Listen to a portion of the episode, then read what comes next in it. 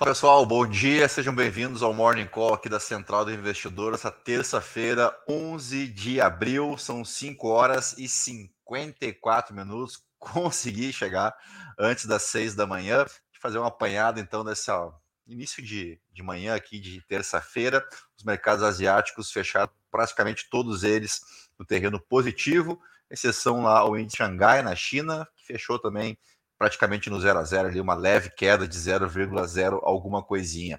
Uh, os futuros em Wall Street operam levemente no terreno positivo. Tivemos uma reviravolta né, na, na, parte final da sessão ontem.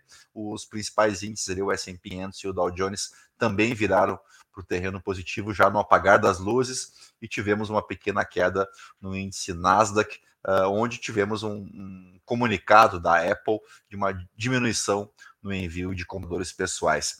Uh, eu separei algumas matérias interessantes para vocês aqui. Começamos tradicionalmente pela Bloomberg. Uh, deixa eu só pegar esse aqui que eu gosto mais, que fica um pouquinho maior para vocês acompanharem.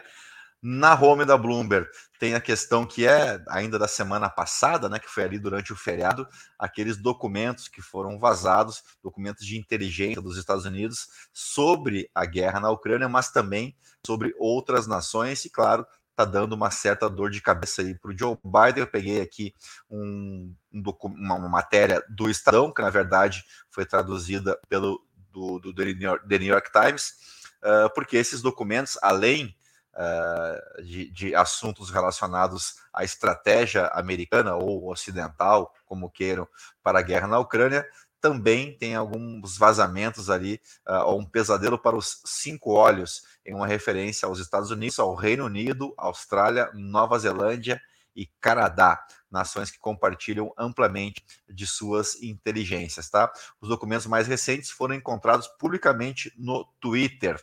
E isso aqui, essa notícia é do dia 7, tá? Então, depois disso, a gente teve uh, outras informações. E essa matéria da Bloomberg é de hoje. Uh, a Coreia do Sul, por exemplo, que é um parceiro uh, crítico aí, né, em semicondutores e veículos elétricos, disse que o secretário de Defesa dos Estados Unidos, Lloyd Austin, já ligou para falar sobre o incidente. E, e, a Austrália, que assinou um acordo multibilionário uh, de submarinos, está buscando mais informações. Claro que isso aqui é um problema, mais um problema uh, dessa vez de ordem diplomática para o Joe Biden enfrentar. Uh, ele que já está em franca campanha eleitoral aí para 2024. Então, esse é os destaques lá fora, tá? No artigo diário, aqui, uh, além do que eu já destaquei, né, os mercados fechando em alta na Ásia, os futuros em Wall Street apontando para o positivo, uma notícia que eu queria compartilhar com vocês aqui é que na Coreia do Sul o Banco Central optou por manter as taxas de juros inalteradas. E a gente lembra que em janeiro, a primeira grande economia a fazer isso havia sido o Canadá, e mais recentemente, durante o dia de ontem, no final de semana, o Banco Central indiano também manteve as suas taxas de juros inalteradas lá na Índia em 6,5%. Então indica aí, né? E a newsletter de ontem da Central do Investidor foi nesse sentido. Eu compartilhei uma matéria da Bloomberg com uma perspectiva para os juros globais nas principais economias do mundo até o final de 2023 e 2024. Modéstia à parte, ficou um material bem bacana, tá? Para vocês conferirem. Então, quem já está inscrito no nosso newsletter ali vai poder acompanhar, uh, que é um movimento que parece uh, indicar né, uma interrupção global aí nos juros, até porque o crédito está ficando caro no mundo todo, né? E as, as consequências a gente acaba vendo aí nas principais economias do mundo também. Uh, é bom lembrar que de todas as grandes economias, aí a única que parece estar se recuperando aí num ritmo um pouco mais acelerado é a economia chinesa. Uh, os dados, por exemplo, da economia norte-americana uh, vão na direção contrária, né? mostram uma, inclusive uma chance de recessão econômica. Bem, a gente deve ter hoje o embarque da delegação brasileira para a China, o encontro do presidente Lula, uh, que ontem né, fez um, um evento para comemorar ou para dar algumas explicações públicas em relação aos 100 primeiros dias, 100 primeiros dias do seu governo. Eu achei uma matéria bem legal aqui no Globo, em 100 dias de mandato, Lula cumpriu um terço das promessas de campanha. Uh, ah, 13 das 36 promessas foram cumpridas na totalidade e quatro foram cumpridas parcialmente. As demais não foram iniciadas ou ainda não podem ser avaliadas, tá? Uh, por que, que eu resolvi trazer isso aqui para vocês? Uh, aqui tem as, as que já foram cumpridas, para a gente entender um pouco que uh, o atual governo ele tem uma agenda muito diferente, né, muito contrastante com a agenda uh, preferida ou, ou, ou, prioridades que, são, uh, que só são prioridades, com perdão da redundância, para o mercado financeiro ou para seus participantes, para seus agentes, e que não estavam nessas promessas feitas pelo governo Lula. E não estou entrando no mérito se são boas promessas ou são más promessas mas né, ele se elegeu de forma bem apertada, é sempre bom registrar, né, com menos de 51% dos votos, para atender aos seus eleitores. Tá? E aqui a gente começa então a fazer uh, um, uma análise desse artigo aqui, publicado pelo G1. Então, das 13 promessas cumpridas, quatro são compromissos administrativos. As recriações dos ministérios da Previdência Social, da Cultura, da Pesca e dos povos indígenas. E aí você pode dizer que isso aqui não é uma boa medida, que você está inchando o Estado e todo, todo aquele papo Faria Leimer que a gente conhece, né?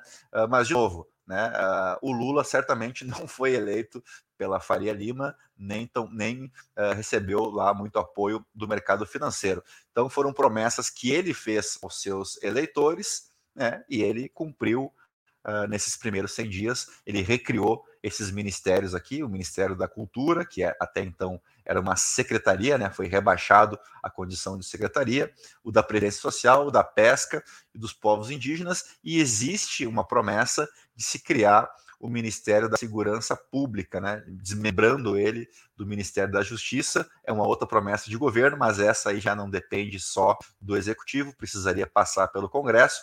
Então, eu queria deixar um ponto muito claro aqui, que é independentemente de você concordar ou não, entender, né, ter esse entendimento de que são uh, posturas completamente diferentes, né, são propostas muito diferentes daquilo que o mercado financeiro julga ser o mais importante. Então vamos adiante. Outras duas promessas estão ligadas à área social.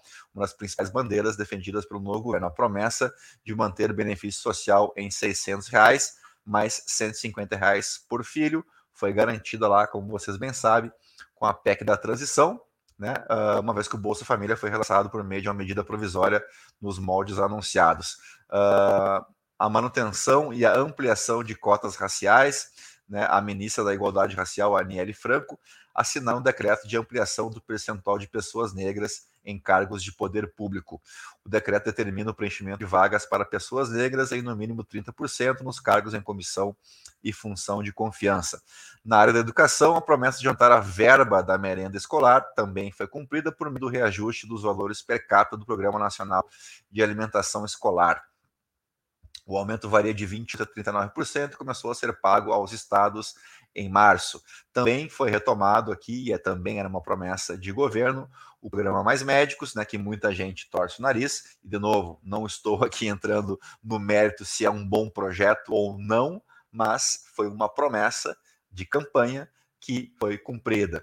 Uh, aqui, ó, tem o que não foi cumprido ainda a revogação do teto dos gastos, que sabemos está muito próxima, né? Porque foi entregue, aliás, está sendo entregue ao Congresso uma nova proposta de arcabouço fiscal, que inclusive é, tem como condição a, ah, revoga, a revogação do teto de gastos, então isso está encaminhado.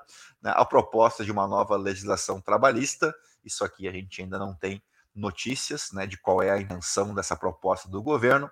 Uh, uma nova reforma tributária está andando, né, especialmente na mão aí do Bernardo Api, uh, zerar imposto de renda para quem ganha até 5 mil reais. Isso aqui não foi possível fazer em 2023, isso já pode ser uh, afirmado. Né? Acabar com o modelo de preços de paridade de importação, o PPI, na Petrobras. Aqui a gente viu na semana passada um movimento através do ministro de Minas e Energia, uh, colocando o dedo nessa ferida, dizendo né, que isso será ponto aí de discussão na nova diretoria da Petrobras, mas de novo, né, como eu falei na semana passada, isso não depende do governo federal. Então, é uma proposta que não deve, uma peça que não deveria ser, ter sido feita, porque não é atribuição do governo federal, né? A Petrobras tem o seu conselho de administração para tal. Também é verdade que o governo indica né, membros para esse conselho de administração, né, inclusive o presidente da companhia. Acabar com o modelo taxa que já foi, criar o programa Desenrola Brasil para renegociar dívidas das famílias. Aqui também é, é, um pouco mais complexo, né? Porque precisa aí de um arranjo uh, com pelo menos alguns bancos brasileiros, porque é uma, um, um, programa que envolve milhares e milhares de famílias.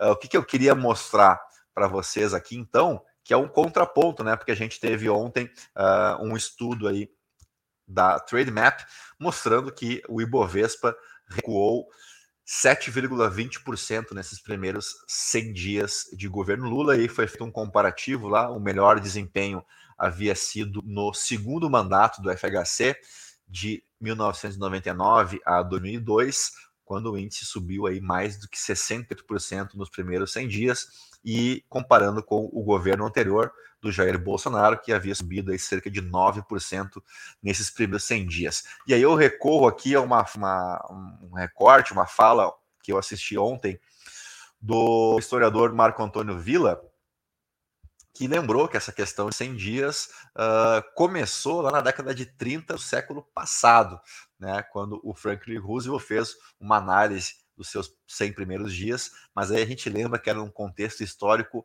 muito mais grave, né, completamente diferente, porque a gente vinha de um período ali da, maior recessão econômica uh, mundial, né, vista até então, falo do New Deal, que foi o, novo acordo proposto pelo Frank, Franklin Roosevelt, que teve quatro mandatos como presidente dos Estados Unidos consecutivos, né? Uh, e ele, através do New Deal, equalizou ali as questões econômicas, uh, tirou os Estados Unidos da sua maior recessão da história, que começou lá em 1929, né? Que ficou conhecido como a Grande Depressão. Uh, não estou comparando aqui governo Lula, governo Bolsonaro com Franklin Roosevelt, muito pelo contrário, né? Acho que estão muito, muito distantes disso. Né? Mas o que eu queria dizer a vocês é que não tem uh, nenhuma importância os 100 primeiros dias de governo do ponto de vista político, histórico, né? Isso aqui é uma, uma coisa que o, que o brasileiro aqui criou, né, para fazer um, um, uma, uma prestação de contas aí para os seus eleitores. Uh, mas eu lembro, então, mais uma vez, né, que uh, o fato de o Ibovespa estar caindo uh, não está lá muito relacionado com os 100 primeiros dias do, do, governo Bolsonaro, do governo Lula, por conta uh, disso que eu mostrei para vocês aqui, né? A pauta é completamente diferente, né? Daquilo que o mercado financeiro entende como prioridade e aquilo que o governo uh, do Lula enxerga como prioridade e como como público mesmo, né? Para quem que ele vem falando. Claro que entra a discussão aqui de que ele é o presidente da República e ele deveria governar para todos. Inclusive, essa foi uma das promessas que ele não está cumprindo, né? Ele está uh, nitidamente uh, em campanha ainda, né? Uh, falando normalmente para os seus e não como um, um, presidente da República, mas isso é, é outra história. Eu sempre costumo dizer para vocês aqui que, no meu entender, agora sim, da opinião particular, é que o problema maior desse atual governo é muito mais de forma do que de conteúdo, como eu mostrei aqui para vocês. Uh, são pautas que ele havia prometido, né, que, que, eram promessas de campanha, mas a maneira como isso está sendo feito, né, muitas vezes através da imprensa, lançando balões de ensaio para ver a repercussão e depois indo para uma ação política mais prática, não me agrada, né, não é a postura que eu acho correta num presidente da República, mas aí é questão de gosto pessoal, né? E isso não, não vem ao caso nesse momento. Então a gente lembra que para a semana nós temos amanhã a divulgação do CPI nos Estados Unidos, né? Os, os preços ao consumidor nos Estados Unidos. Temos a divulgação do IPCA do mês de março. Na quinta-feira temos o PPI, que é o, são os preços ao produtor americano, e que deve mexer com as expectativas pode mexer ou não né, com as expectativas em relação aos juros, uma vez que a gente tem uh, uma aposta majoritária hoje já de uma nova alta de 25 pontos uh, 0,25 pontos base nos juros americanos na próxima reunião que ocorre no dia 3 de maio, lá nos Estados Unidos. E aí, dito isso, a gente pode uh, encerrar o nosso papo de hoje, né, desejando a vocês aí um bom dia, bons negócios. E se você está inscrito na nossa newsletter, dá uma olhadinha lá, se não foi parar no spam, né, o nosso comunicado que foi enviado ontem. Tem uma perspectiva global ali sobre os juros que eu acho bem interessante, acho que vocês vão gostar, tá bom? Se possível, deixa o like pra gente aí no vídeo, né? Te inscreve no canal se você ainda não está inscrito e nos ajude aí compartilhando o nosso podcast aqui no YouTube ou lá no Spotify com mais pessoas. Peço também desculpas pela qualidade do áudio, né? Ontem tem um comentário aqui no YouTube sobre alguns cortes no meu áudio aqui do meu fone, uh, mas eu já troquei de fone duas vezes, né? Já fiz, fiz um gasto aí uh, com o fone de ouvido. Uh, não me parece que seja um problema no fone, tá? Acho que é alguma coisa aqui com a minha ferramenta. Então peço desculpas por isso, vou tentar identificar qual é o problema para tentar solucionar uh, nos próximos dias, tá bom? Então, para vocês, um bom dia, bons negócios e até a próxima. Tchau, tchau.